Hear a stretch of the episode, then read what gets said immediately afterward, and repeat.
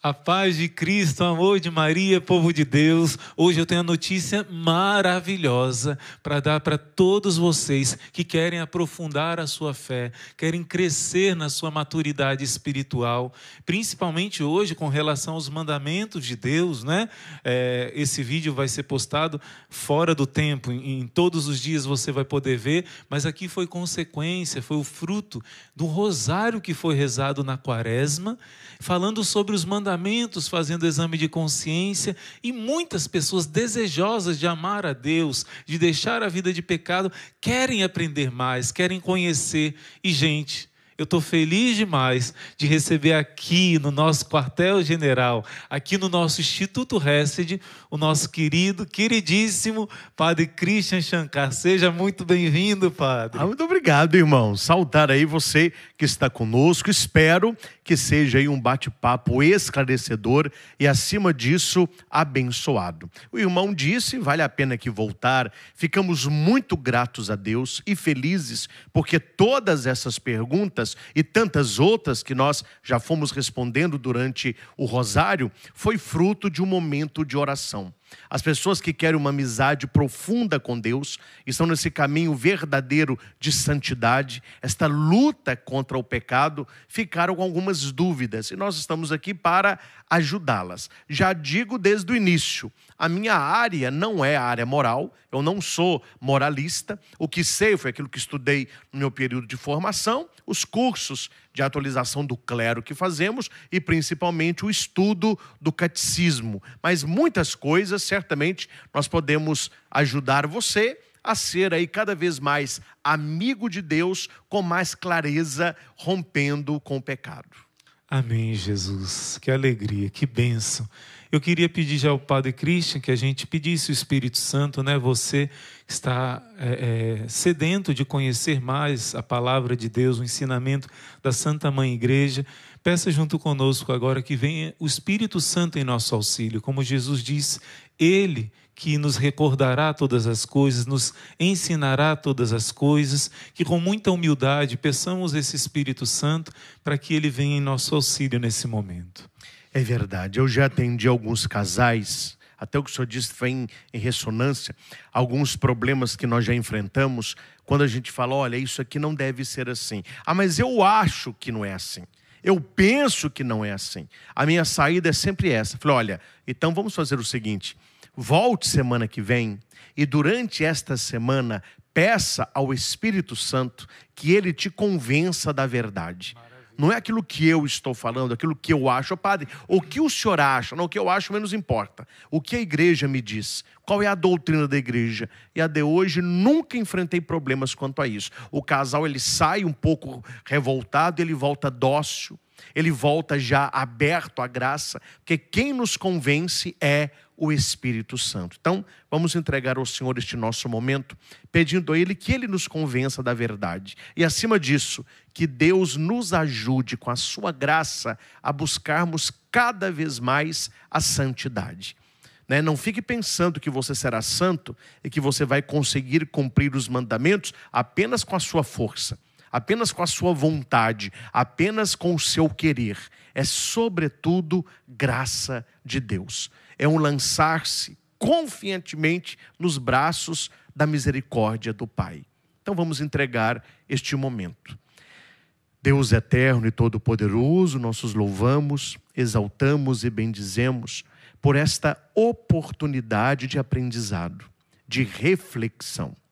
Ajuda-nos, Senhor, a experimentar o teu amor, a tua misericórdia, a liberdade que Jesus Cristo nos trouxe na plenitude do tempo. Que o Espírito Santo nos convença daquilo que é bom para nós, que nós tenhamos clareza entre aquilo que é virtude e aquilo que é vício, aquilo que agrega, aquilo que destrói, aquilo que converte aquilo que perverte.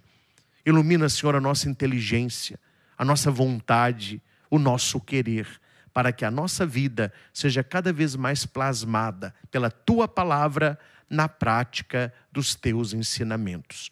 Dai-nos o teu Espírito Santo e que ele nos leve a viver a verdade do teu filho. Que assim seja. Amém. Amém, Jesus. E assim, abertos ao Espírito Santo, nós queremos começar, né, esse diálogo, essas perguntas que vocês fizeram, né, talvez em nome de muitos outros que tenham dúvidas parecidas, a gente procurou recolher as dúvidas mais comuns entre todos aqueles que ficaram, né, querendo esse esclarecimento. E eu já queria começar perguntando ao Padre Christian, porque às vezes parece que é um monte de não, não é? Não pode isso, não pode isso, não pode aquilo, pode aquilo, o que pode, o que não pode.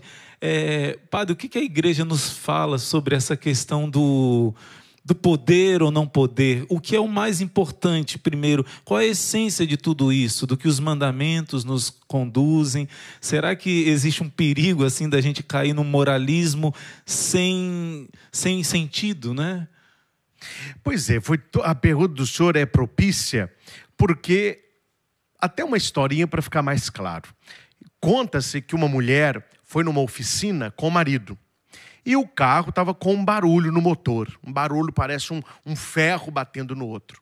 E a mulher então saiu do carro, o marido também, né? abriu lá o motor.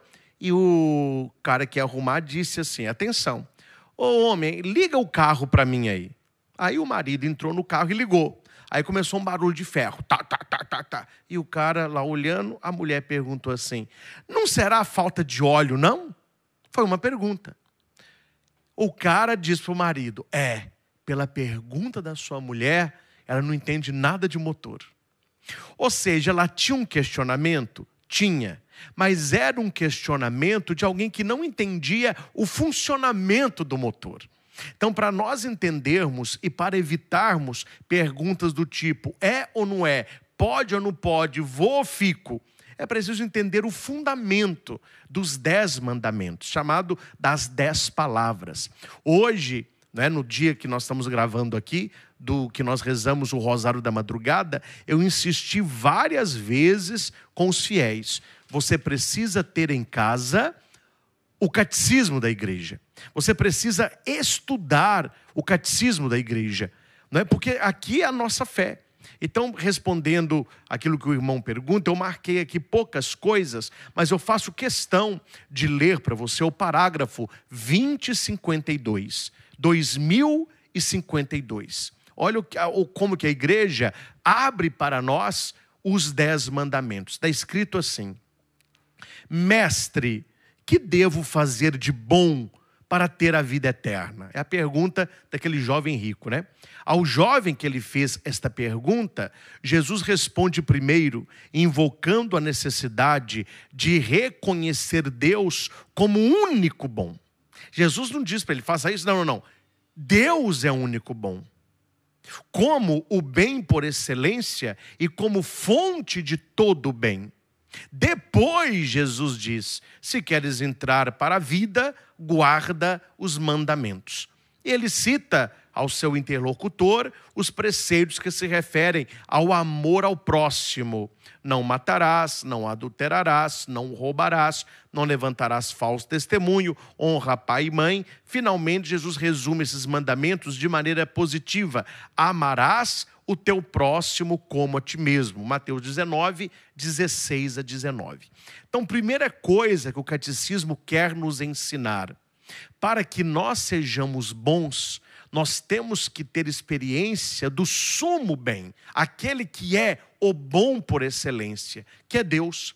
Porque quando você ama a sua mãe, e sua mãe fala assim: Olha, você vai sair hoje com seus amigos, não beba, se você beber um pouco, não dirija, não faça isso. Ou seja, esses nãos que a mãe está colocando para o filho não são proibições, são gestos de amor, são conselhos de cuidado. E por que, que a mãe disse vários nãos? Para que ele tenha vida, para que ele não morra. Lá no livro do Gênesis, quando Deus ele cria o homem e a mulher e os coloca lá no Éden, Deus deu para Adão um mandamento só. E se você ler, você vai ver que o mandamento é esse. Qual é o mandamento, padre? Não morra.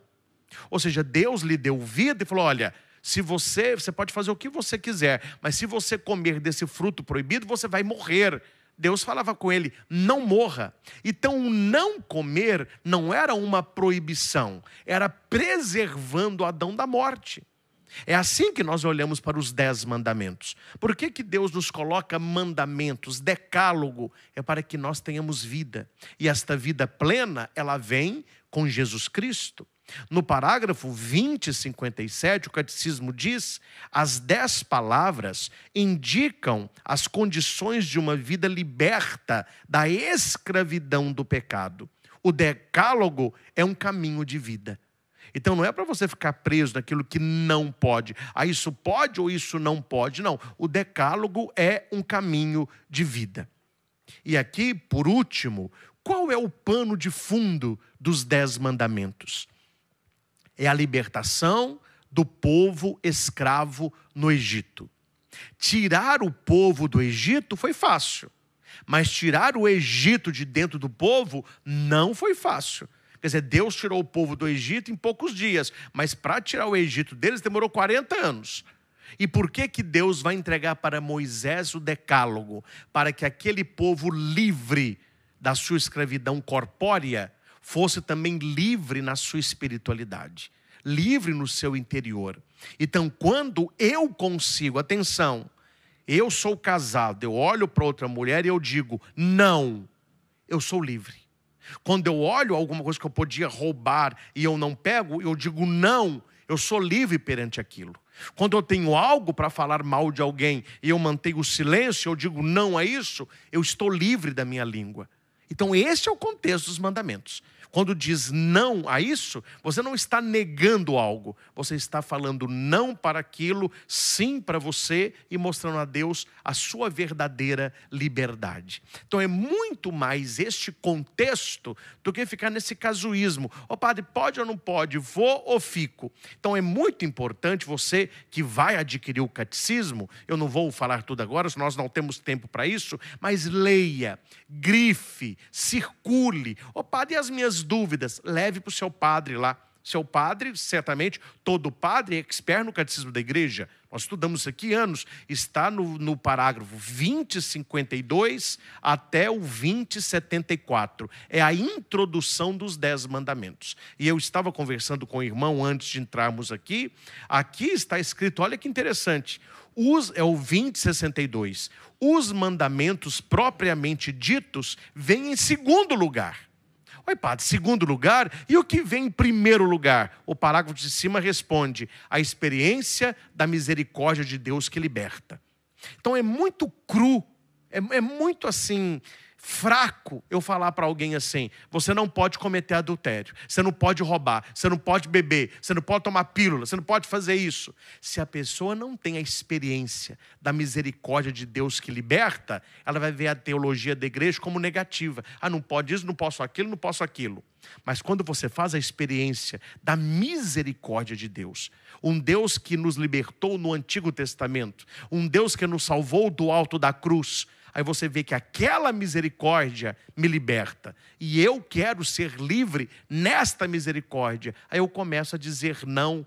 Não porque é proibido, porque não me convém, porque isso me torna escravo. Jesus me libertou, eu não quero me escravizar através do pecado. A pessoa que tem experiência do amor de Deus, da misericórdia de Deus, ela consegue olhar para os mandamentos com outro olhar. Aí já não mais cabe aquilo, é, não é, posso ou não posso, mas é sempre aquilo que me afasta de Deus, aquilo que tira a santidade de Deus da minha vida, aquilo que pode atrapalhar a minha amizade com o Senhor eu vou dizer não. Aí sim, você pode entrar nos mandamentos como um caminho de santidade, uma busca também de perfeição. Eita, gente, que palavra maravilhosa, né? Já é diferente a gente olhar para os mandamentos com esse, com essa introdução. Só essa palavra que o Padre Christian trouxe para nós já dá outro outro olhar, não é? Não é como algo negativo, como Deus não quer que eu seja feliz, Que comparação maravilhosa. Grava essa palavra aí, vê mais uma vez isso que o padre, a gente vai esclarecer, o padre vai colocar aqui, tirar essas dúvidas, mas só essa introdução, quando o padre falou do exemplo da mãe, não é? Quando você, sua mãe diz não, é alguém que te ama. Então, se você não teve ainda uma experiência com o amor de Cristo, peça agora. Se quiser, você pausa esse vídeo um minutinho agora e peça, Senhor, Pai do céu, em nome do teu filho Jesus, dai-me uma experiência pelo teu Espírito Santo com o teu amor trinitário, o teu amor de Pai, o teu amor de dar a vida por mim na cruz, porque quando a gente tem essa experiência, de que é um Deus apaixonado. Diga quando você foi apaixonado por alguém. Ou claro, você que é casado tem que ser ainda apaixonado pelo seu esposo, sua esposa. Quando a gente ama, a gente quer fazer tudo que o outro quer, não é? Então, a nossa, o nosso movimento do coração é: nossa, eu amo tanto essa pessoa, eu quero fazer tudo aquilo para agradar, para deixar ela feliz, e isso vai me deixar feliz. Esse olhar inicial já muda muita coisa, faz cair por terra muita pessoa que às vezes está armada, está com medo de Deus ser aquele que castra minha liberdade, minha felicidade. Não. O Senhor nos ama e cada não que Ele dá é para um sim. Eu gosto muito daquela figurinha que roda muito na internet, né, do ursinho, é, é, a criança com o ursinho na mão e Jesus dizendo: me entrega, né? Por amor, ele pede que entregue aquilo a ele. Nosso pai, nossa mãe, quando pede que a gente renuncie a algo, é sempre por um bem muito maior. E Jesus está com um ursão de pelúcia gigante, né? Para dar algo muito melhor, muito maior. Que lindo a gente começar nessa perspectiva do amor de Deus. Tudo aquilo que o Senhor nos fala nos seus mandamentos vai ter um sentido verdadeiro na sua vida se você acolher isso que o Padre falou hoje. Essa experiência de um Deus que é seu seu pai, que te ama e que te dá o mesmo mandamento de Adão: meu filho, não morra. Não perca a sua felicidade que é estar junto comigo, né? Então, nessa perspectiva, vamos começar propriamente as Vamos perguntas. Começar. Vamos lá. E gente. antes da primeira, irmão, só mais uma consideração Sim. breve. São Paulo vai dizer o seguinte: a carne ela tem aspirações contrárias ao espírito. Aí você tem que ter na sua mente o seguinte: eu quero alimentar mais a minha carne. Quando fala carne, são as paixões desordenadas, o humano. Ou eu quero fortalecer o meu espírito. Porque Jesus disse: orai e vigiai, para não cairdes em tentação. Nós somos tentados, porque o espírito está pronto, olha que bonito, mas a carne é fraca. O espírito está pronto, mas a carne nunca será forte. Qual é o problema de muitos cristãos, de muitos católicos que entram aí nesse parafuso do pecado, se é, se não é? Preste atenção, porque elas estão querendo saciar a carne, tentando ter uma vida espiritual. Aí as coisas, como que você consegue estar? Eu, eu, gosto muito desses exemplos que ilustram bem coloque um pé numa canoa e outro pé na terra, o dia que você for pescar, e não decida aonde você vai ficar. Se você vai ficar na canoa ou na terra, fique com os dois pés. Qual que é o final da história? Você vai cair. Quer dizer, tem gente que não decide. A pessoa quer estar no barco de Cristo ou na terra dos desejos. Ela fica com um pé lá, o outro cá. Aí começam aquelas dúvidas. Ah, mas isso para mim não é pecado. Ah, isso para mim não me afasta de Deus. Mas a questão aqui não é o que é para você, é aquilo que o Senhor disse que é para Ele.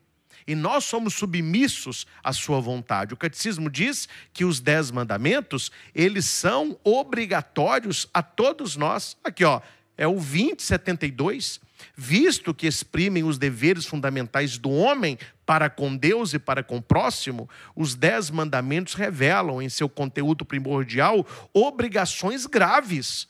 São essencialmente mutáveis, ou seja, não mudam. Eu já escutei isso, irmão. Ah, padre, mas deu esses mandamentos para Moisés lá, o negócio está valendo até hoje. O mundo mudou tanto, os mandamentos não mudam. A igreja fala, os mandamentos são imutáveis. Os dez mandamentos estão gravados por Deus no coração do ser humano. Aquelas pedras que Moisés recebeu os dez mandamentos é uma prefiguração da verdadeira pedra onde o mandamento seria talhado, que é no meu e no seu coração. É por isso que Ezequiel vai dizer: ó, esse mandamento está lá do outro lado do mar, não, para que você diga, mas como que eu vou cumprir isso? Como que eu vou lá? Não, ele está escrito no nosso coração. E por último, irmão, não esqueça isso. De tudo que nós vamos falar aqui, é algo, uma das coisas mais importantes. Deus não nos pede o que ele não nos capacita para dar. Se o Senhor está nos pedindo uma vida mais santa, e se o Senhor entregou esses mandamentos, Ele sabe que com a graça dele nós damos conta. Nós damos conta. Tantos santos deram, eles deram conta ontem, e nós chamamos, e nós somos chamados a dar conta também hoje. Então, muito mais do que duvidar da sua vontade e perseverança, acredite mais na graça de Deus que nos haverá de santificar, sobretudo pelo sacramento da penitência.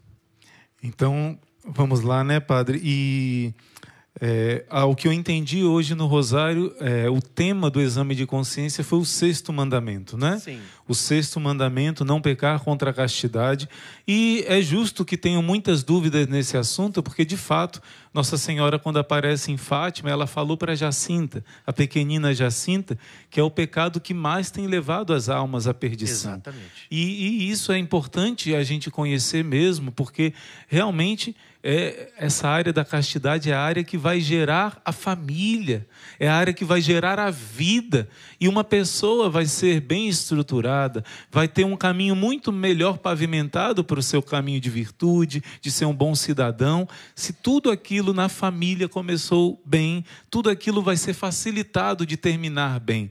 E hoje, quanta destruição, porque o povo, meu povo, se perde por falta de conhecimento, está lá em Oséias 4, né? E graças a Deus Deus, Deus tem suscitado bons sacerdotes maravilhosos que têm sido esses Esdras, né? Trazendo luz, trazendo fortalecimento para um povo que tem sede de, sede de conhecer a palavra, de amar a palavra de Deus. Então vamos concretamente. É interessante, irmão, que hoje foram dois mandamentos, foi o quinto e o sexto. O quinto também. É o quinto foi o não matar e o sexto sobre o adultério. Sobre o quinto, ninguém perguntou nada. Todo mundo entendeu que o não matar está muito claro. Mas quando entrou meu, na questão do relacionamento, da sexualidade, aí a enxurrada de perguntas chegaram. Uma vez uma pessoa disse isso. É porque matar não é todo mundo que mata alguém, né? Então, para ir para o inferno, matar é mais difícil. É mais difícil. Mas pegar contra a castidade, eu acho que é difícil alguém que não tenha pecado, né?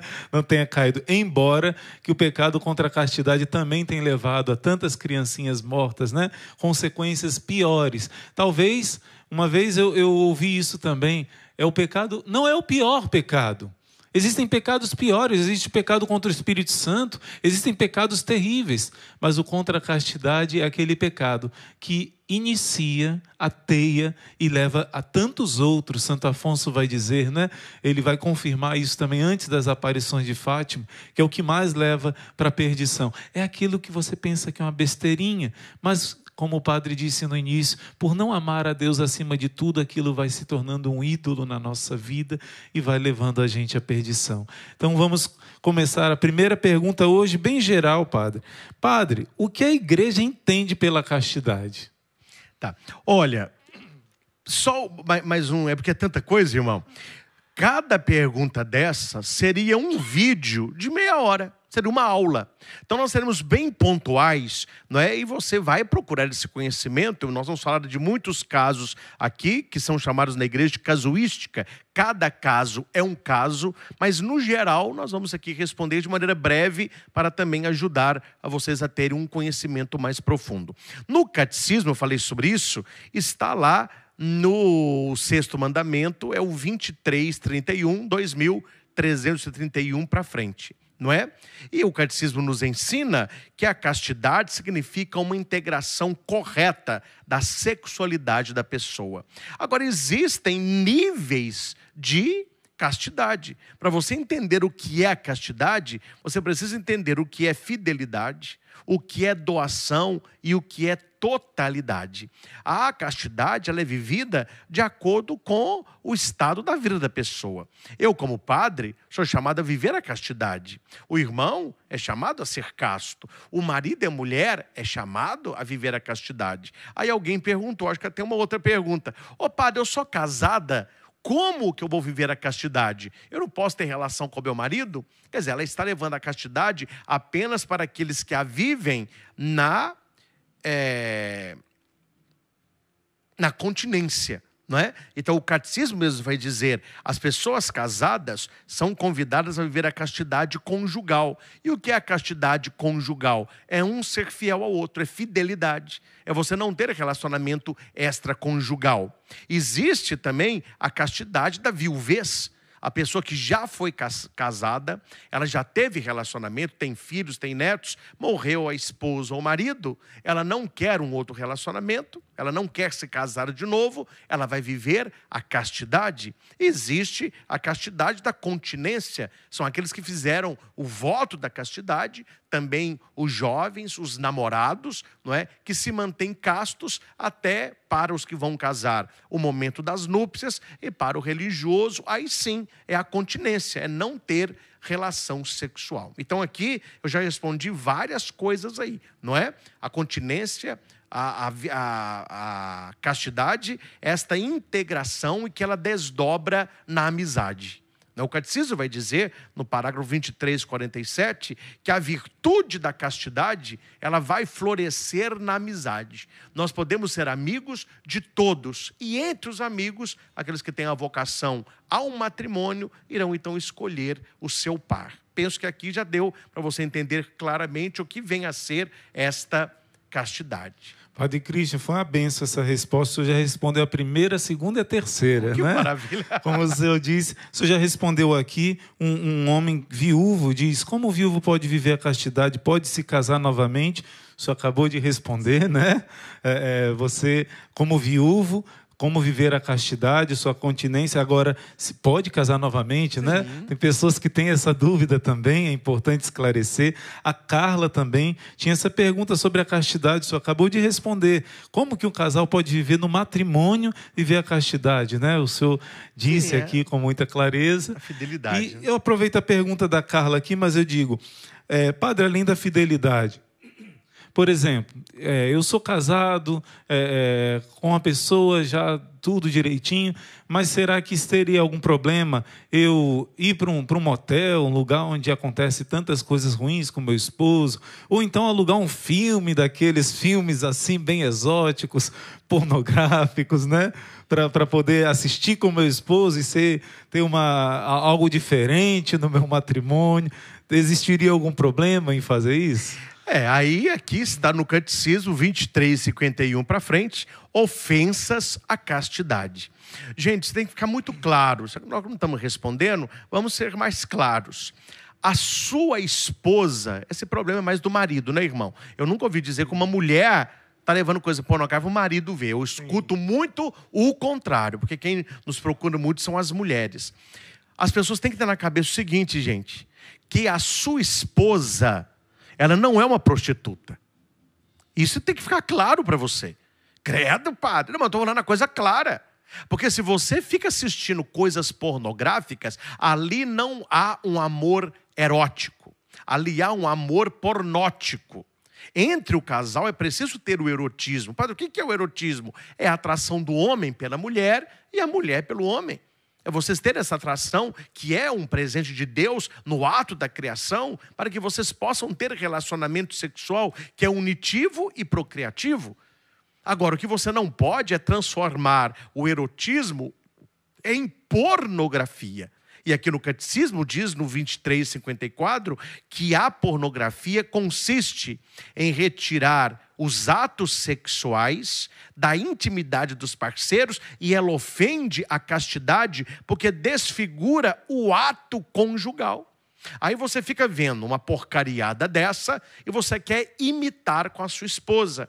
Ah, padre, não tem nada a ver, tem tudo a ver, porque a nossa mente, ela tem uma característica que chama neuroplasticidade. Tudo que você manda para a sua mente, ela recebe aquilo e ela vai plasmar, configurar a sua vida de acordo com o que você pensa. Por isso é importante os programas que a gente vê, as conversas que a gente tem, as leituras que a gente faz, porque tudo isso vai aflorar na nossa vida. Aí nós temos hoje casais doentes por causa da pornografia. Casais que querem resolver problemas conjugais assistindo filme sexual. Comprando aqueles aparelhinhos de brincar. Ah, bem, vamos brincar na cama, vamos ser criativo. Isso aí, meu filho, é uma brecha para que o diabo entre e faça do seu leito conjugal, que é algo sagrado, um lugar de prostituição. Então aqui nós temos a luxúria, a masturbação, a fornicação, a pornografia, a prostituição e o estupro como pecados graves contra a castidade. E devemos evitar essas coisas. Por fim, irmão, só eu não sei se vai ter uma pergunta sobre isso, nós precisamos ter, e aí vai um, um apelo né, que também os padres façam, que as paróquias pudessem é, promover eventos para os casais, para aprofundarem a questão da sexualidade e a questão da genitalidade. Parece que os casais, ou pelo menos alguns deles, têm na cabeça que o sucesso do matrimônio é sexo. Se tem sexo, o meu matrimônio é maravilhoso. Se não tem sexo, meu casamento é uma desgraça. Pode ter tudo o que for. Por quê? Porque ele não está vivendo a sua sexualidade, que é algo ampla.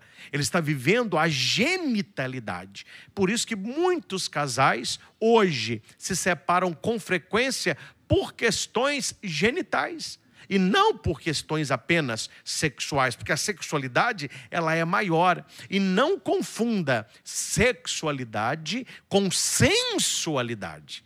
Se a primeira é criação de Deus, a segunda é pecado.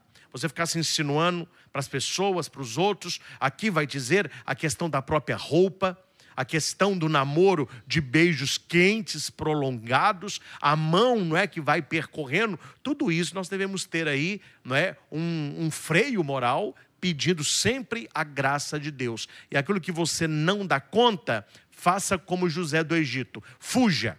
Fuja, porque senão você vai cair na tentação. Ser tentado não é pecado, pecado é consenti-la. O senhor falando aqui, eu lembrei, padre, eu costumo dizer, uma vez eu ouvi uma, uma pessoa falando isso, uma jovem que fazia consagração à Nossa Senhora, dizia: é, Eu devo é, me encantar, ficar encantadora para o meu esposo e não sedutora, porque se você fica sedutora com as suas vestes para o seu esposo, você vai ficar para todos os outros também. Mas se você ficar bela, se cuidar, encantadora, aquilo ali vai chamar a atenção do seu esposo e ele vai valorizar aquilo que é, é, realmente digno de ser valorizado, né?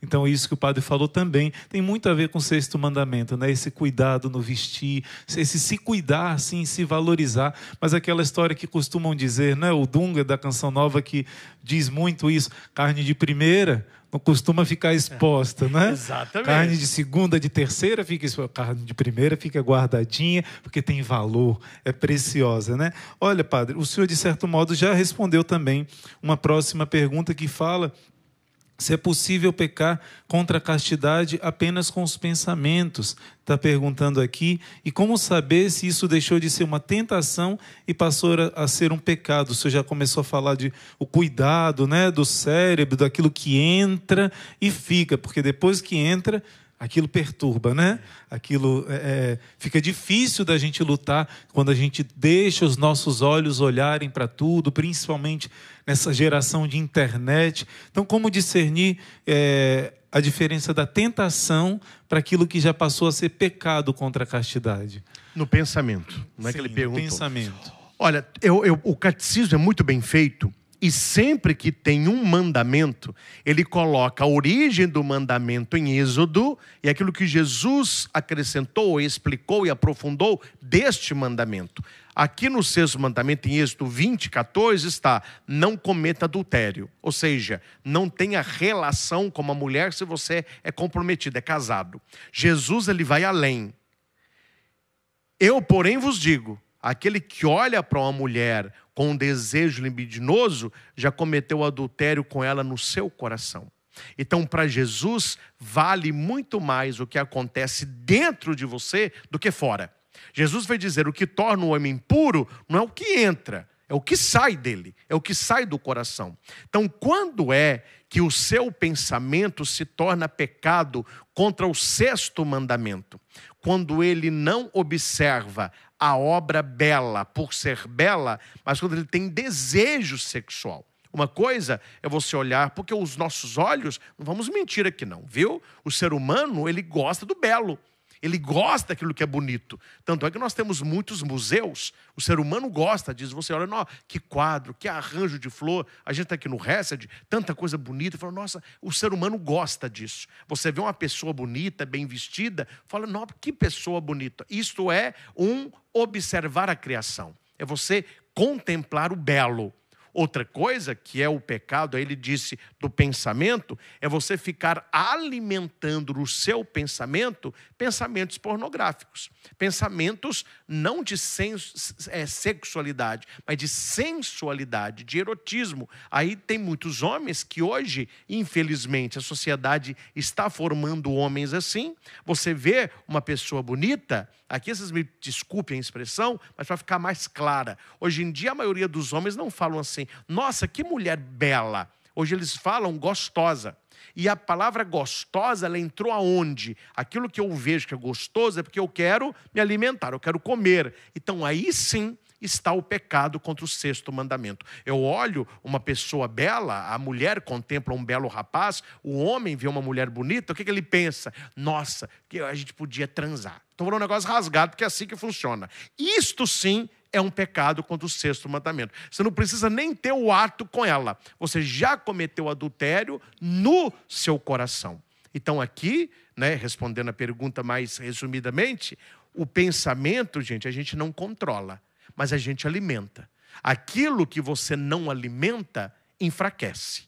Guarde isso. Aquilo que você não alimenta vai enfraquecer dentro de você. Tem até uma parábola, né?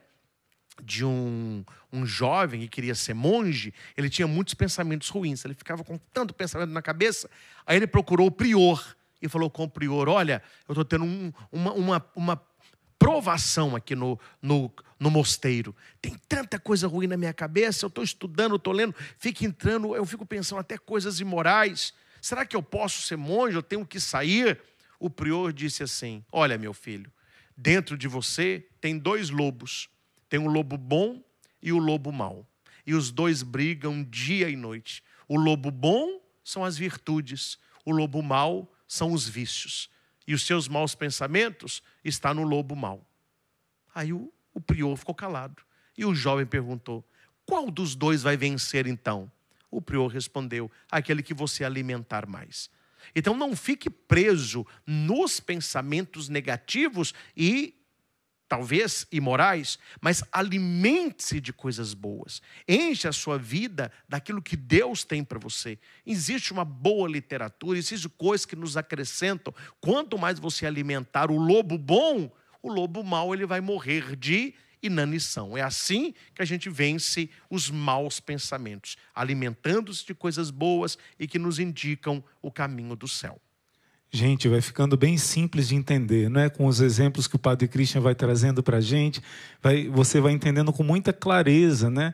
Esse, eu pego carona, Padre, e esse cuidado com a internet, que foi o que o Padre disse no início, cuidado com os olhos, cuidado, gente, porque eles aproveitam da nossa fragilidade e vão apresentando coisas que a gente não procurou na internet. Então toma muito cuidado, seja muito cuidadoso, sempre chama o seu anjo da guarda para fazer alguma pesquisa, para ver as coisas, porque hoje é um grande perigo. Não, é só uma coisinha, uma coisinha, e é uma bola de neve que pode alimentar esse lobo que quer te destruir, né? Então a quinta pergunta, padre, a masturbação é pecado, certo? Hoje no Santo Rosário recebemos uma pergunta assim: então a masturbação é pecado mortal, mas não é melhor do que estar vivendo na fornicação? Infelizmente, ainda temos uma concepção errônea sobre o pecado da, contra a castidade. O Senhor poderia explicar onde está o erro dessa afirmação? Pois é, isso é o que a igreja chama de mal menor, né? É um mal, mas é um mal menor. Mas por ser menor, ele não deixa de ser um mal. Olha, vamos esclarecer a coisa aqui, vamos falar uma coisa mais simples, gente.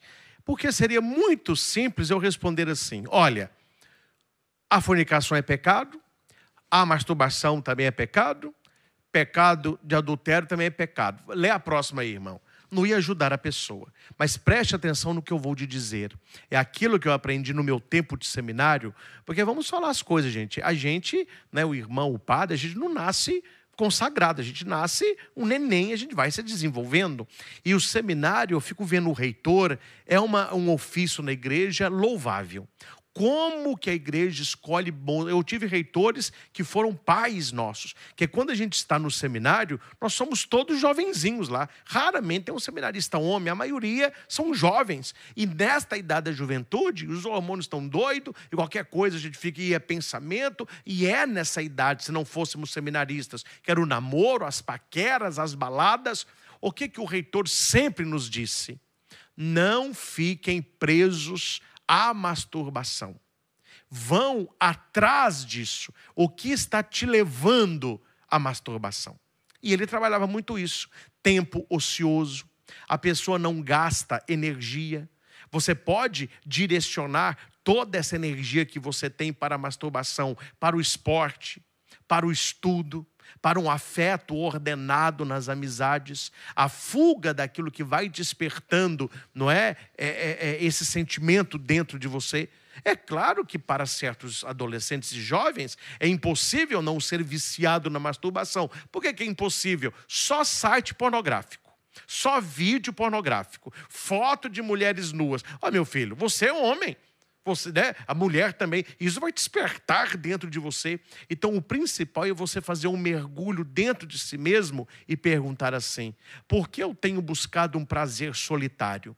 Por que, que a masturbação ela tem acrescentado tanto na minha vida a ponto de ficar um vício? Ela está ocupando qual lacuna na minha vida, não é?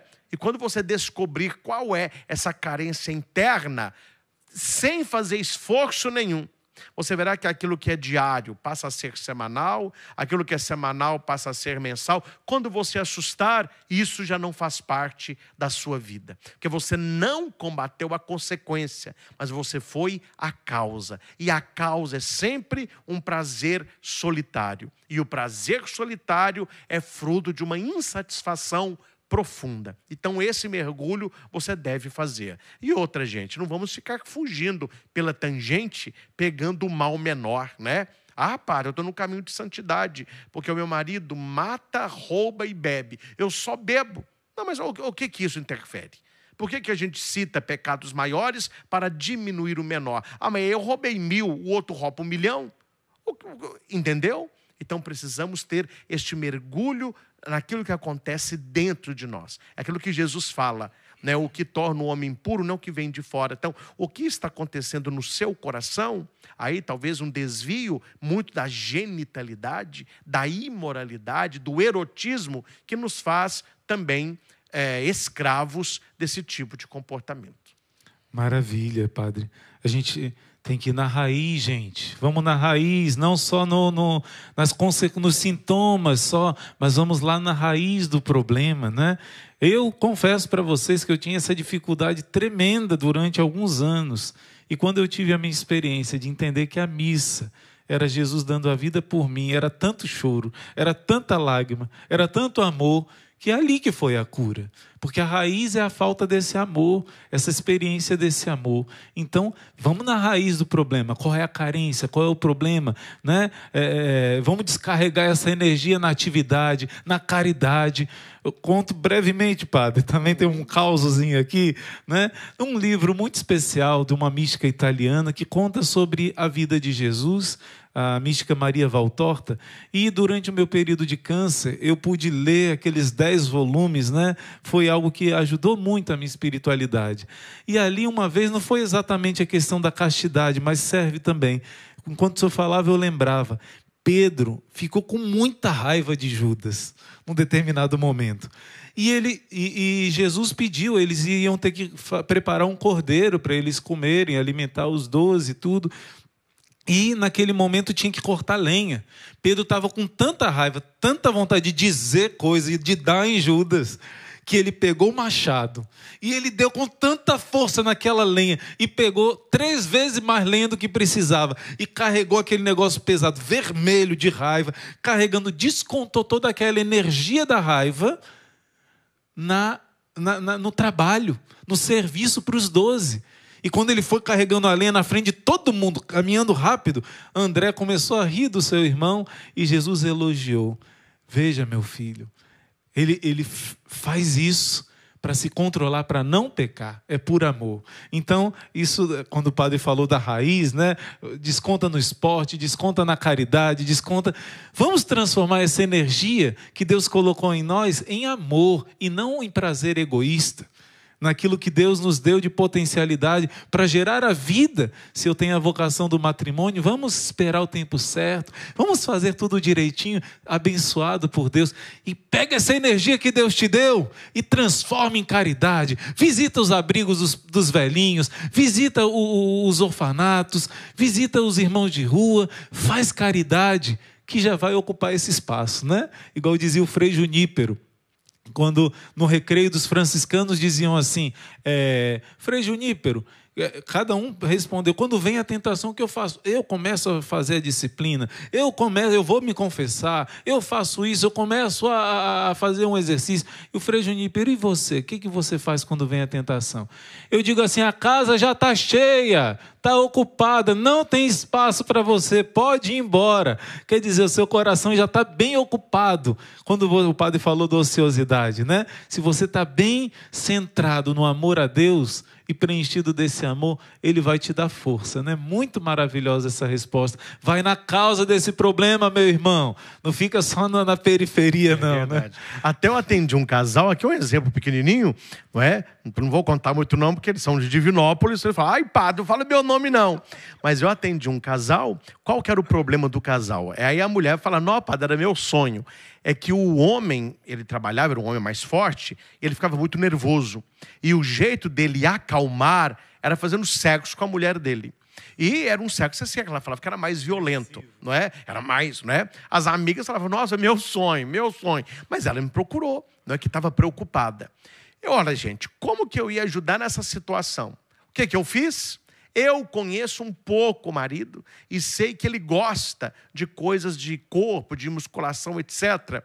Aí eu fui e alguém falou: olha, convida ele para entrar para sua academia de luta, para ele descarregar a raiva aqui. E o cara aceitou o convite, né? Porque o professor eu conheço lá de Divinópolis chamou Aí a mulher falou, padre, ele entrou. Eu falei, então agora você aguarda. E não demora. Não demorou quatro semanas. Ela falou, padre, ele voltou a ser aquele marido do início do casamento. Hoje a gente faz amor né, com carinho, né? diminuiu o número de vezes, mas aumentou o próprio prazer, quer dizer, né? Está ali. E a raiva dele ele está descontando aonde?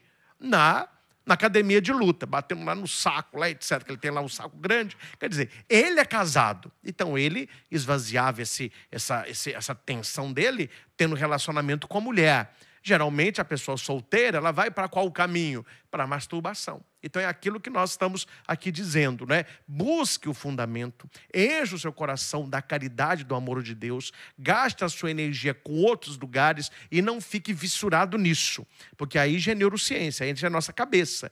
O que você nega, a sua cabeça afirma. Quanto mais você ficar negando e se maltratando, mais desejo você terá. Então, lide com naturalidade, vá vivendo a sua vida, vá ocupando com coisas boas, que isso aí vai saindo lentamente. Assim que a luz. Quando você acende uma vela e você vai andando nos cômodos da sua casa, aonde a vela vai chegando, a escuridão ela vai saindo lentamente. É isso que você deve fazer, permitir que a luz de Deus vá iluminando as trevas também da nossa sexualidade. Amém. E quando você for se aconselhar com o padre, você reza primeiro pelo padre, pede a ele o Espírito Santo, a sabedoria divina, né?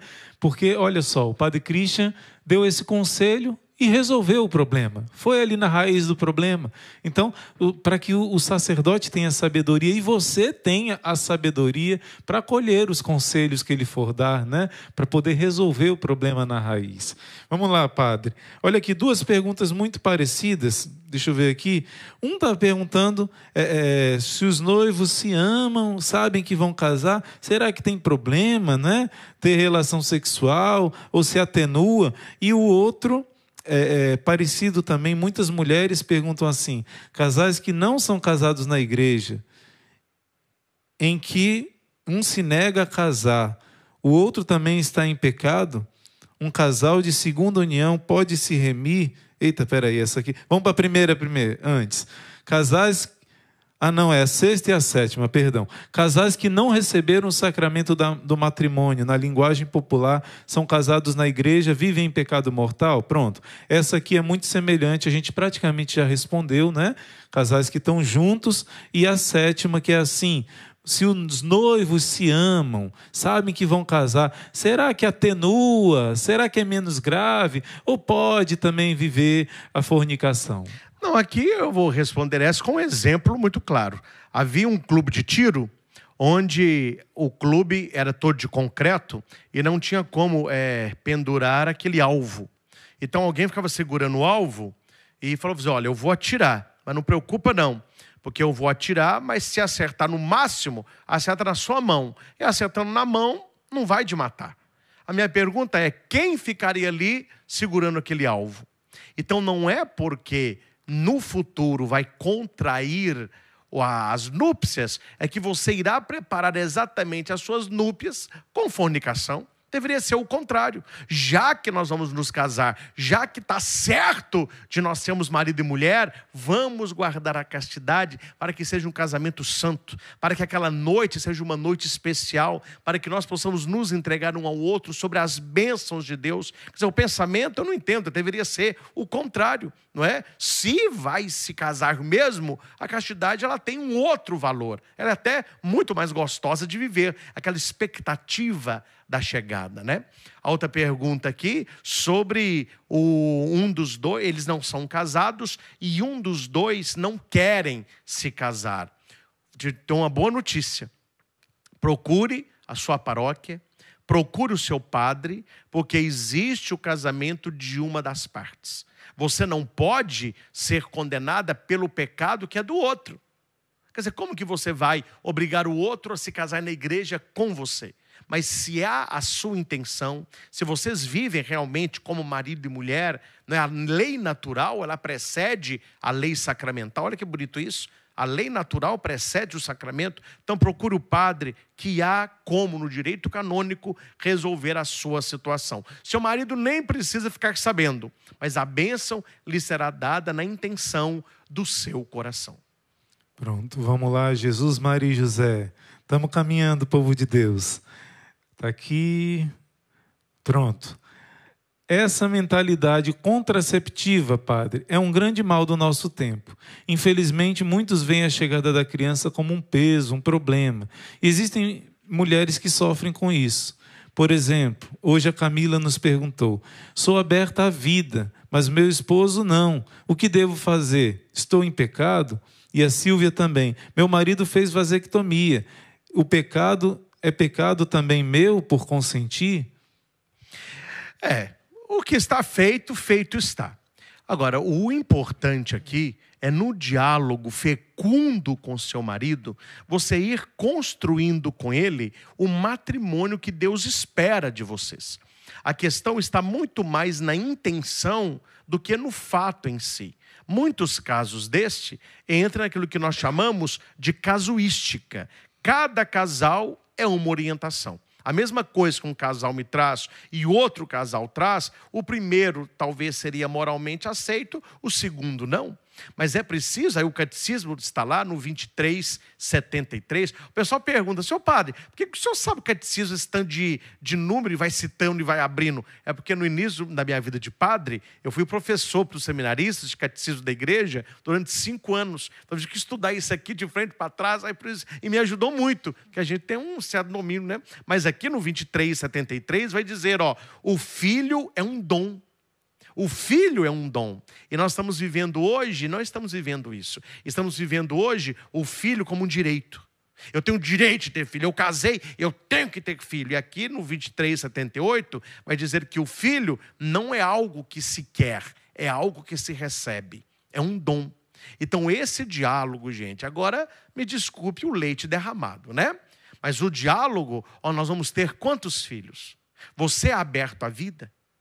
Quantos filhos nós vamos ter? E isso não se faz depois do casamento. Isso se faz no tempo do namoro. Para saber se aquele é o homem que você quer como seu marido, se é a mãe dos seus filhos. Porque eu hoje tenho casais amigos que já me disseram em off, padre, se eu soubesse que seria assim, eu não teria casado. Mas aí já foi. Aí já foi. Então é necessário ver o filho como esse dom. O diálogo conjugal é muito importante. Uma, algo que eu sugiro a você que quer ter um casamento diferenciado, procure aí na sua paróquia grupos de casais. Tem o SC, tem equipes de Nossa Senhora, tem a tenda dos casais, são movimentos e pastorais que têm salvo inúmeros casamentos com aula, com curso, com fundamento na palavra, para que o casal entenda o que, que Deus espera de nós.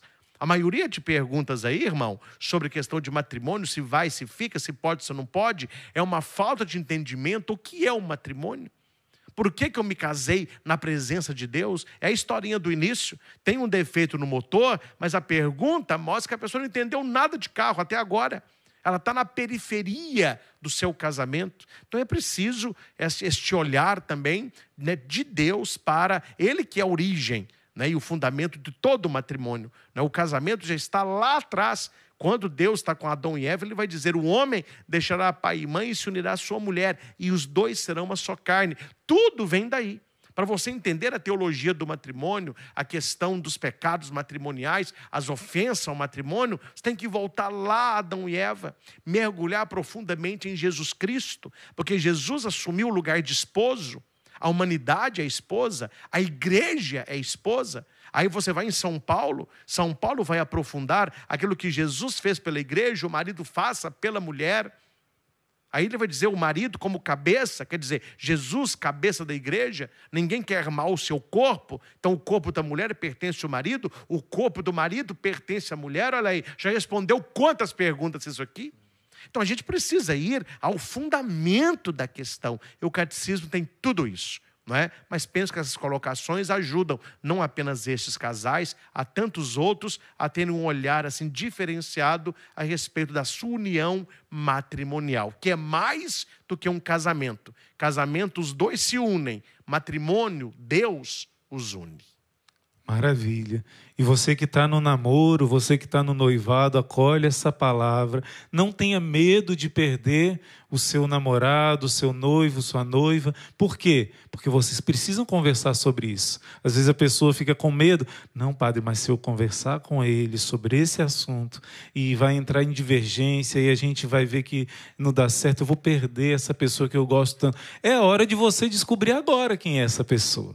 É hora de entrar nesses assuntos agora, conversar Pedir para conhecer, talvez possa pensar de forma errada, porque não conhece, né? Talvez os dois juntos, que vocês que já são católicos, pegam o catecismo juntos, porque você precisa decidir agora. Como o padre disse, depois não adianta chorar o leite derramado. Irmão a gente não escolhe, pai, mãe a gente não escolhe, mas o esposo, a esposa é com você né? Deus te dá a luz, te dá a ajuda se você quiser. Mas tenha coragem, né? Tenha coragem nessa fase de namoro, de noivado, de conversar sobre essas coisas. É tempo de conhecer a alma, não é tempo de conhecer o corpo. Conhecer o corpo é o complemento, é depois do casamento. Mas agora você precisa conhecer a alma dessa pessoa que você pretende se casar para o resto da sua vida, né? Então tenha coragem de acolher essa palavra do padre. É, e a questão é simples, irmão, porque se não perder agora, perde depois. Pior. Porque há momentos pior. no casamento que não será possível o relacionamento sexual. E ali é onde o casal tem que estar mais próximo. Eu conheço casais onde a moça, profundamente devota, de vez em quando cedia para o namorado, com medo do namorado ir embora. Porque o namorado falava: Eu não aguento ficar sem sexo. Então ela quieta, eu fiquei sabendo disso depois que o leite tornou. Então ela cedia. Mas a desculpa é essa: não, nós vamos nos casar. Ela se casou. Durante a gravidez, ela estava de gêmeos, muita dor, o marido querendo relacionamento sexual. Ele falou: Filho, olha o tamanho da minha barriga, olha o meu estado. Ele já começou então a pular cerca ela teve um parto um pouco complicado e ela ficou, por causa de uma cirurgia, alguns meses sem poder ter relacionamento sexual. O marido não aguentou, saiu de casa. Quer dizer, se lá atrás ele falasse: Olha, você não dá conta de ficar comigo e renunciar a isso, ele falasse: Não, sem sexo eu não dou conta de ficar com você. Era um sinal de, no matrimônio, ele também não daria. Quer dizer, ela não perdeu o namorado, mas acabou perdendo o marido. Muito né? pior. né? Muito pior. Muito pior. Quem não aguenta antes, gente, vai aguentar depois. Tá. Né? E no futuro, no casamento, vai ter enfermidade, vai ter viagem, vai ter. E se a pessoa não começa, o que o padre falou ontem, equilibrar as suas paixões.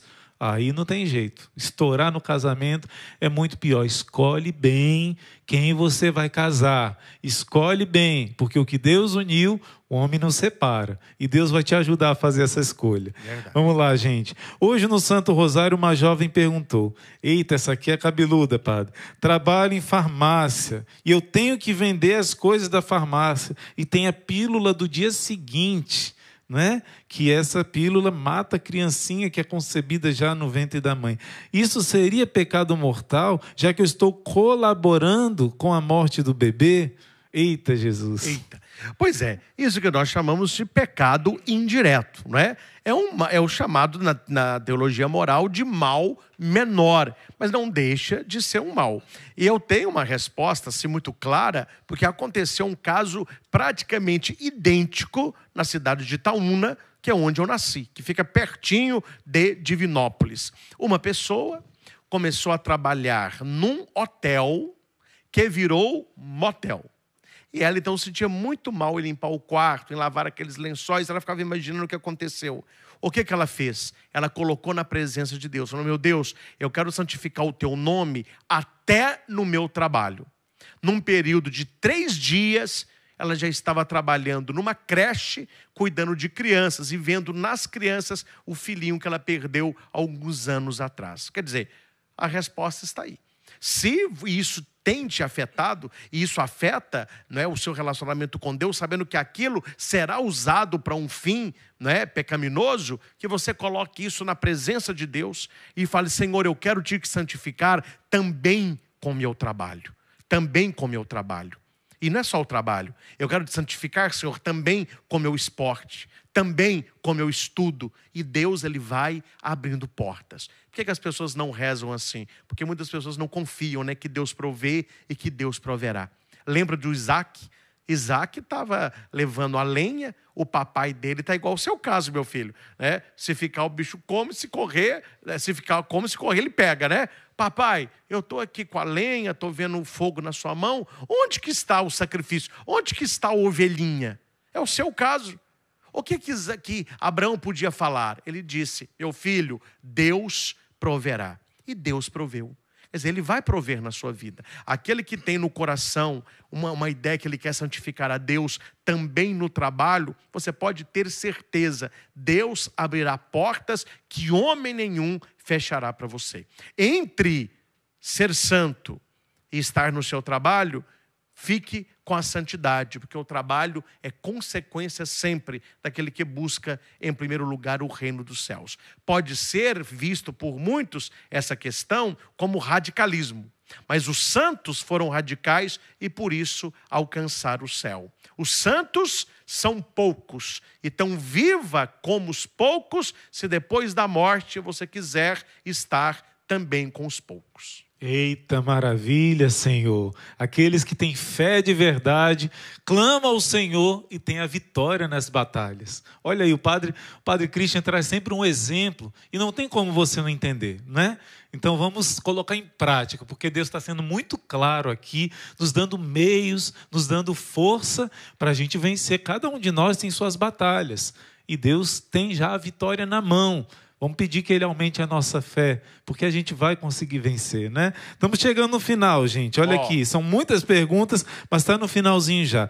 Padre, uma vez feita a laqueadura, o que fazer? Muitos se perguntam como reparar esse mal. Pois é, há algumas cirurgias que têm o reverso. Eu conheço, né? Eu estou citando exemplos porque a minha vida de padre é mexer com o povo. Um casal muito próximo, né? Não vou aqui dizer o nome, eles também não se importariam de dizer, mas são fundadores de comunidade, têm uma experiência profunda de Jesus Cristo. Na ignorância dele, ele fez. Quer dizer, tá bom esses filhos. Ele aprofundou na teologia do corpo de João Paulo II. Belíssima, né? Não, isso aí eu acho que é outro que todo mundo deveria ler. Fica a dica, né? Fica a dica. Teologia do corpo de João Paulo II, né? Quem sabe, irmão, aqui no resto não faz aí um período longo da teologia do corpo. Olha aí, tá ficando, é, tá, tá ficando a dica para tá nós ficando também. a dica, porque acho que todo casal deveria aprofundar nisso, né? Aí ele leu, entendeu, ele refez a cirurgia e veio uma menininha, né? É. Agora, a mulher tem que entender o seguinte, filha, não fique pegando para você aquilo que é decisão dele. Quer ter muito padre, mas ele fez, ele não quer refazer. Aí você começa a pegar no pé do marido, você tem que refazer, porque você tem pecado mortal. Daqui a pouco você perde o marido, não é? Então, reze. Nós temos que confiar no poder da oração. Aquilo que é para aquilo que está ao nosso alcance, aquilo que é possível, faça. Aquilo que é impossível para você, coloca para Deus. E aqui a questão da lactatura do seu marido é um detalhe. O importante é a experiência dele com o amor de Deus, porque através da experiência é que ele verá aquilo que deveria ou não ser feito. Não é? Penso que, abrindo bem essa questão, você vai entender que a pessoa entendendo o fundamento do matrimônio, um casal aberto à vida, cada um na sua realidade, essas coisas vão se resolver quando nós fizermos essa experiência do amor de Deus, que também pela humanidade é um amor esponsal. Amém, Jesus. E a penúltima pergunta aqui, essa aqui também é algo delicado. É, a Leo, Leotina Maria perguntou: Eu não sabia que a inseminação in vitro era pecado. Olha aqui, já antes de terminar a pergunta, que não é se é ou não pecado, muitos católicos não sabem que é pecado. A igreja, que é mãe e mestra, sabe que a gente não pode brincar com a vida. Uma vez eu vi uma pessoa que fez a consagração à Nossa Senhora e disse assim: Ah, irmão, minha filha nasceu, está aqui. E eu agradeço a Deus por ela. Foi inseminação. Tá? Eu agradeço a Deus por ela. Deus seja louvado. Mas você ia agradecer muito mais se a mesma filha viesse por meio do seu joelho no chão, lágrimas, peregrinação, como foi tantos filhos na Bíblia, né? Como foi Isaac, pai de uma multidão, como foi Jacó, como foi tantos, tantos santos que nasceram Samuel. e mudaram o rumo da humanidade porque foram fruto de oração. Então, claro, o seu filho é um dom, mas o detalhe, o irmão Emanuel Maria estudou sobre isso, é que milhares, milhares, milhares não, milhões de criancinhas são fecundadas e você sabe, a igreja ensina que ali é uma vida e são descartadas, jogadas fora, como Herodes fez lá em Belém, como o Faraó fez lá no Egito, são mortas essas criancinhas para que você tenha um filho in vitro. Obedece à igreja, né? Mas essa guerreira está dizendo: olha, eu não sabia que era pecado. Por isso que eu dei esse parêntese. Você que não sabia, agora saiba, não é? Mas eu já tive uma netinha que nasceu dessa forma, um neto, não é? Que nasceu dessa forma. E o outro agora está in vitro, já está fecundado lá. E agora o que, é que eu faço, padre? Pois é. É o que eu falei, o que já está feito, feito está, não é? Não vai e, matar a criancinha. É, se, a, né? é, se, a, vida vem, é bênção de Deus. Agora, para você entender, leia, gente. Nós precisamos ler, rezar. Anote aí essa questão da inseminação in vitro. A teologia moral tem uma lei que é o seguinte: o que ajuda é permitido, o que substitui é proibido. Então aqui fica muito claro. A medicina tem muita coisa que vai ajudar o casal.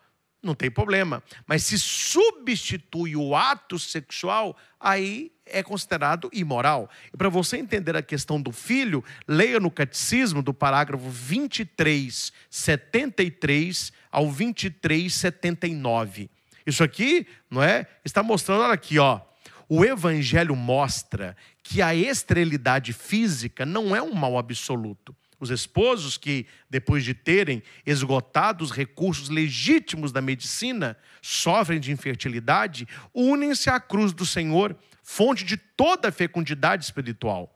Podem mostrar a sua generosidade adotando crianças desamparadas ou prestando reverentes serviços a favor do próximo. Então, o catecismo tem todas as nossas respostas. Agora, qual é o problema? A pessoa ela quer ter um filho, ela coloca na cabeça que é um direito e não é um dom.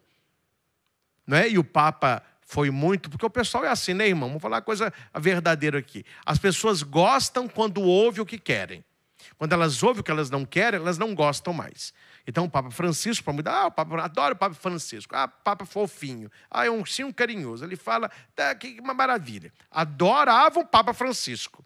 Até que, no início do ano, o Papa puxou a orelha dos italianos sobre os casais que não querem ter filhos, mas estão adotando pet. Estão cuidando de cachorro como se fosse gente. O povo que amava o Papa odiou o Papa, mas detonaram o Papa Francisco na internet. E o Papa não está sendo nada mais do que fiel ao catecismo. Como que você vai igualar um casal que, não, eu tenho, eu tenho três filhos. Ah, mas eu conheço um. Não, eu vou chamar os outros dois. Ainda tem dois cachorros. Ah, eu sou pai de pet, mãe de pet. Quer dizer, hoje o mundo vê isso com naturalidade. Mas aos olhos de Deus, meus irmãos, me desculpe, isso é uma aberração. Isso é algo que mostra como que o ser humano está desequilibrado como que ele está carente e saciando a sua carência num cachorrinho. Ah, para, o cachorrinho é muito mais fiel que um ser humano, ele é muito mais amigo que um ser humano. Quer dizer, uma pessoa que diz isso, quanta experiência dolorosa essa pessoa tem, quanto que ela se perdeu nas estradas da vida. Então, a inseminação in vitro, o problema é esse.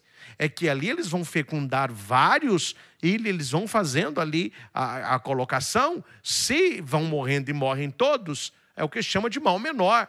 Mas se acontece a fecundação, os outros, num período curto de tempo, eles são descartados, são julgados fora. E isso é uma vida, equivale a um aborto. É por isso que a inseminação in vitro, não é, a igreja né, tem como um pecado grave. E a gente vai para a última pergunta já, que está muito bem colocada aqui. Acho que vai ajudar muito a cada um, a todos, né? Mas eu quero aproveitar, padre, com tantas essas perguntas, nossa, eu já fiz laqueadura, já fiz vasectomia, eu já fiz, já está in vitro, no, né? Claro que você não vai descartar a vida, é, é, como o padre disse, é como matar a criancinha, é matar a criancinha, né? Já cometeu o erro, e agora, o que fazer? Enquanto eu li aqui, eu me recordava de que a minha mãe, né, ela mesmo tendo conhecimento, foi um erro até mais grave, porque tinha conhecimento, era catequista, professora de religião, e depois do quarto filho, com a insistência do médico, ela fez a laqueadura. Depois se arrependeu, dizia que era errado o que ela fez, né? E tudo, mas ela tinha um desejo de, de amar Deus, de reparar todos os pecados dela, e sem ela planejar, Deus fez acontecer uma situação muito delicada de uma criança que foi abandonada, que a mãe não queria de jeito nenhum.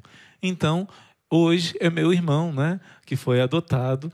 E é, é, meu pai sempre quis adotar uma criança, minha mãe nunca quis. E foi minha mãe que ficou sensibilizada com aquela criança rejeitada, que sentiu aquele amor que gerou no coração, né?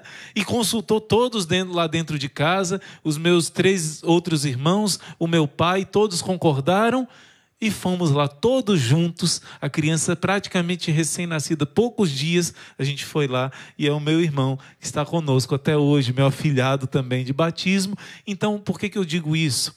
Porque se você tem no desejo do seu coração esse desejo de amar a Deus, de olhar para a cruz do Senhor e dizer: Senhor, eu quero também dar minha vida pelos meus irmãos, por aqueles que sofrem. Deus vai providenciar de uma maneira muito é, é, tranquila essa forma de reparar os seus erros com uma caridade, com aqueles que precisam. Tenha o seu coração aberto à caridade. Todos esses pecados apontam para um egoísmo, né? Os pecados na sexualidade e outros também apontam para autossatisfação. O Papa João Paulo II fala na teologia do corpo: Adão e Eva, quando foram criados, era natural o impulso da autodoação. Fazer o outro feliz é o que me preenche. Mas depois do pecado original, a tendência foi da autossatisfação. Pegar o outro, usar para o meu prazer e depois jogar fora. Essa foi a inclinação que o pecado original deixou em nós. Busca essa inclinação de dar sua vida, de servir, de sacrificar pelo bem dos homens, né, dos corpos e das almas, pela salvação dos seus irmãos. Deus vai dar os meios de você reparar. Se entrega ao amor de Deus, olha para a cruz de Cristo e Deus vai providenciar. E por último, só uma consideração importante, que o pecado, para ser pecado, ele tem que ter conhecimento, intenção e ato. Porque muitas pessoas falam, oh, padre, eu fiz, mas eu não sabia. Se você não sabia, você não pecou. Sim. Mas eu preciso confessar? É bom para tirar isso da sua cabeça, porque agora você sabe que é. Mas se você não tem o conhecimento, você não pode ser imputado como pecado, né? Sim. Sim. Pronto, muito importante conhecer isso. E essa pergunta, o Padre está cheio do Espírito Santo, ele já vai respondendo a próxima, sempre na anterior. Né? O Espírito Santo vai conduzindo. Essa é a última, gente, que é muito interessante. Diz assim: Padre, muitos sentem vergonha de confessar os pecados contra a castidade. Há algumas orientações que podem ajudar nesse aspecto, e essa última pergunta, a gente encerra nosso esclarecimento, que já foi bastante dúvidas, né? bastante esclarecimentos. Como é que a gente faz para poder vencer essa dificuldade? Né? Como é, quais orientações que o senhor pode dar para confessar esses pecados? Pois é, mas vamos alargar a pergunta aqui, não é? As pessoas não têm dificuldade para confessar pecado de castidade, têm dificuldade de confessar qualquer pecado. É entender o que vem a ser o sacramento da confissão um abraço misericordioso do Pai. Santo Afonso Maria de Ligório vai dizer que nós deveríamos ter vergonha de pecar e não de confessar, e que é o próprio mal que coloca no nosso meio esta aversão do sacerdote, esse tremer as pernas na hora da confissão. Então ele vai contar, é Santo Afonso que nos seus livros vai contar que o exemplo que ele dá é um homem que tinha uma grande dívida e que ele foi chamado à delegacia para ser perdoado. Aí ele pergunta: esse homem entraria tremendo alegre? Quer dizer, todos vão dizendo, ele entraria alegre, ele seria perdoado. Aí ele pergunta: então por que, que nós temos vergonha de chegar ao sacerdote, sendo que nós não vamos pagar a dívida, mas vamos alcançar o perdão? E aqui, meus irmãos, na confissão, todo padre que é bom confessor, ele sabe atender confissão. Então você não tem que ficar contando uma história para o padre. Ah, padre, eu vim contar a história do senhor do meu pecado da castidade. Até o, a, o cabelo do padre fica até em pé. Não, não tem que contar, não. Padre, eu pequei contra a castidade. Você está expressando o pecado, você sabe no coração qual é, e Deus sabe a sua vontade de ser perdoado. Geralmente o padre não vai perdoar, mas o que pecado? O que você quer me falar? Não, você já está reconhecendo, não é? Então não tenha vergonha nem desse e nem dos outros. Não há pecado que ninguém antes de você não tenha feito. Não há pecado que o padre não tenha escutado. E ali não é um lugar de condenação, é um lugar de um abraço misericordioso do Pai. Eu tenho, eu falo, gente, um exemplo, não é? Confessionário é igual uma latrina. Ali você vai julgar o pior que você tem, para que você saia leve saia perdoado, saia reintegrado, saia amigo profundo de nosso Senhor. Então, não tenha vergonha. O padre, ele é muito mais, e ele o é, o ministro da misericórdia do que aquele que vai te condenar. Os bons confessores, não é? E aqueles que estudam ainda mais profundamente para isso, eles vão orientar você a ter um caminho novo até um caminho mais próximo a Deus, mas jamais é, um xingamento, igual meu irmão. Aqui eu posso contar é, com, com tranquilidade, né? eu não me lembro, eu podia contar, não tem problema, ele conta isso para todo mundo, que a primeira vez que ele foi confessar, ou a, ou a segunda, sei lá, ele foi num padre muito velhinho, e ele falou com o padre que fez alguma coisa. Eu não lembro se era masturbação, se era que brigou, faltou de missa. Eu sei que o padre deu um beliscão nele. Não faça isso. Meu irmão ficou anos sem confessar. Ele voltou a confessar depois que eu ordenei padre. Um dia eu estava lá em casa e falou: Senhor Cristian, atende a minha confissão. Aí eu sentei no quarto, pus a estola. Ele falou: Tem anos que eu não confesso por causa disso. Então veja como uma experiência negativa do amor de Deus afasta a pessoa da confissão, né? E meu irmão, por mais seco que ele é, mais distante, mais reservado, ele sempre diz: "Eu confesso é com meu irmão". As pessoas falam com ele: você é doido? Se eu tivesse um irmão que era padre, mas o padre Cristo, eu ia esconder pecado. Não, ele conta tudo, eu oriento e ele sempre sai com um abraço misericordioso. E eu finalizo com aquilo que diz Santo Afonso Maria de Ligório: a atração para o pecado, tanto quanto o medo de confessar, é do demônio. Então não alegre o coração do mal tendo vergonha do abraço do pai. Pelo contrário, o filho pródigo, quando viu o pai e recebeu túnica, anel e sandália, ele se alegrou pelo perdão. Ele teve dúvidas se ele poderia voltar, mas ele nunca duvidou que o pai o amaria, porque o viu de longe. Nós devemos ter medo de pecar e nunca de confessar.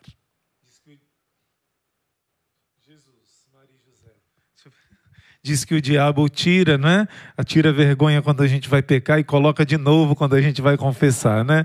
Então, olha só, gente, é o único tribunal onde você vai se acusar, onde você vai ser declarado culpado e depois você vai receber o veredito. Está livre, está inocentado, você não vai pagar nada. Você é inocente pelo sangue daquele que pagou no seu lugar. Tem essa experiência.